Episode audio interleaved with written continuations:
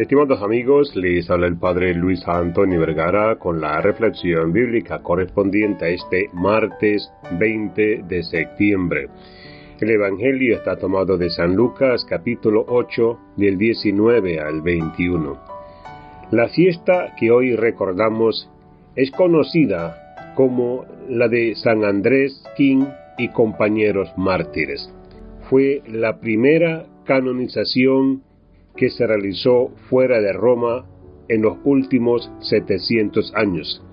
Y es que la situación lo ameritaba, porque estaban siendo premiados por la santidad el primer sacerdote coreano y sus 102 compañeros.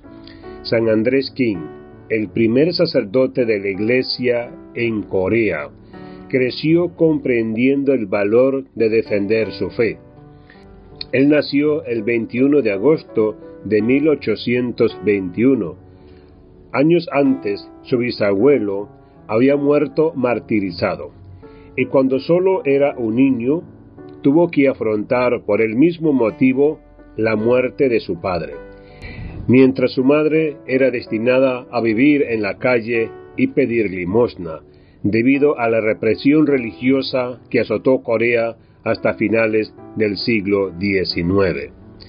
En 1836, Andrés fue elegido como seminarista por un misionero que pasaba por su población y en 1844 fue ordenado diácono en China y un año más tarde ordenado sacerdote en Shanghai, también en China. De allí se dirigió nuevamente a Corea donde cumplió gran parte de su trabajo pastoral. Sirvió al Señor como sacerdote solo un año y pocos meses. En junio de 1846 fue arrestado y enviado a una cárcel en Seúl, Corea. Allí estuvo tres meses y el 16 de septiembre fue decapitado, cuando apenas tenía 26 años.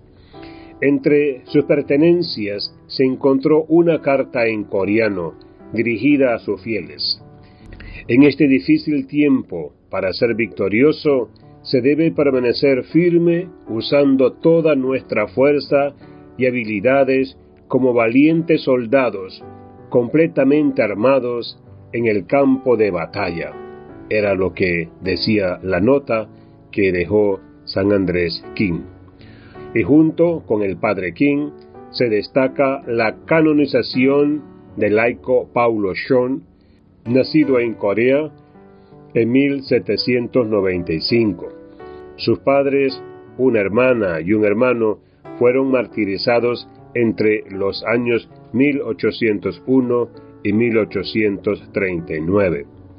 Cuando tenía 20 años partió hacia Seúl para tratar de reconstruir la iglesia en este lugar.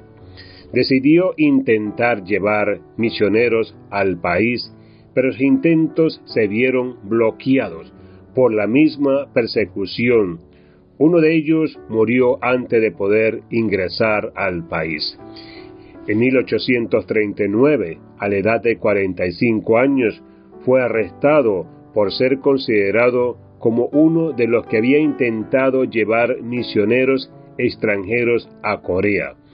Fue decapitado en Seúl el 22 de septiembre del año 839. Su amor a Dios y la Iglesia fue reconocido el 19 de junio de 1988, cuando el Papa Juan Pablo II canonizó y proclamó santos a 107 mártires coreanos. Que Dios les bendiga a todos.